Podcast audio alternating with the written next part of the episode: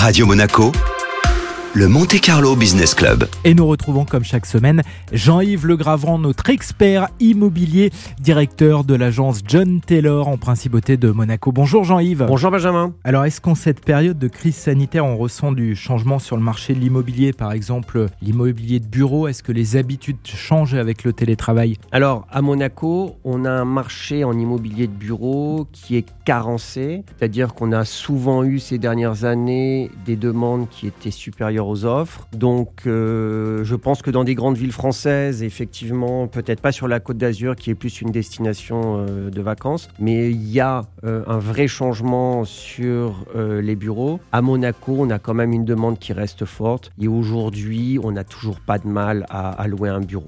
Alors sur la côte d'Azur, on le sait, il y a un marché important aussi lié à la résidence secondaire. Est-ce que là aussi il y a du changement? Alors on a des demandes à la location qui sont en augmentation on a vraiment euh, les gens qui veulent venir séjourner sur la côte d'Azur, qui commencent à regarder des propriétés, qui ont des jardins, des villas. Essentiellement, c'est une clientèle européenne qui commence déjà à préparer ses vacances estivales ou même des vacances, je dirais, euh, les vacances de Pâques par exemple. Donc on a des visites, on a des demandes qui sont en hausse. Le vrai problème aujourd'hui, c'est la possibilité de se déplacer. Donc là, dernièrement, nous par exemple, ça nous est arrivé de faire des locations utilisant euh, des, vidéos euh, avec le téléphone et les personnes ne se déplacent plus, ils font des locations à distance. Est-ce que vous avez le sentiment que finalement on préfère en ce moment euh, louer un appartement qui va être confortable avec de quoi cuisiner plutôt que d'aller dans un hôtel? C'est une demande des clients qui aujourd'hui prennent en compte effectivement les aménagements des appartements. Moi, ça m'est arrivé d'avoir des clients qui ne mangeaient jamais chez eux. Donc, même un appartement qui était loué pendant un an ou deux ans, on récupère l'appartement, il y avait encore les étiquettes dans le four. Donc euh, c'est ça, malheureusement, aujourd'hui, les gens sont obligés d'adapter avec les restaurants fermés. Euh, et donc, oui, la cuisine redevient un point important dans l'appartement. Merci Jean-Yves. Merci Benjamin.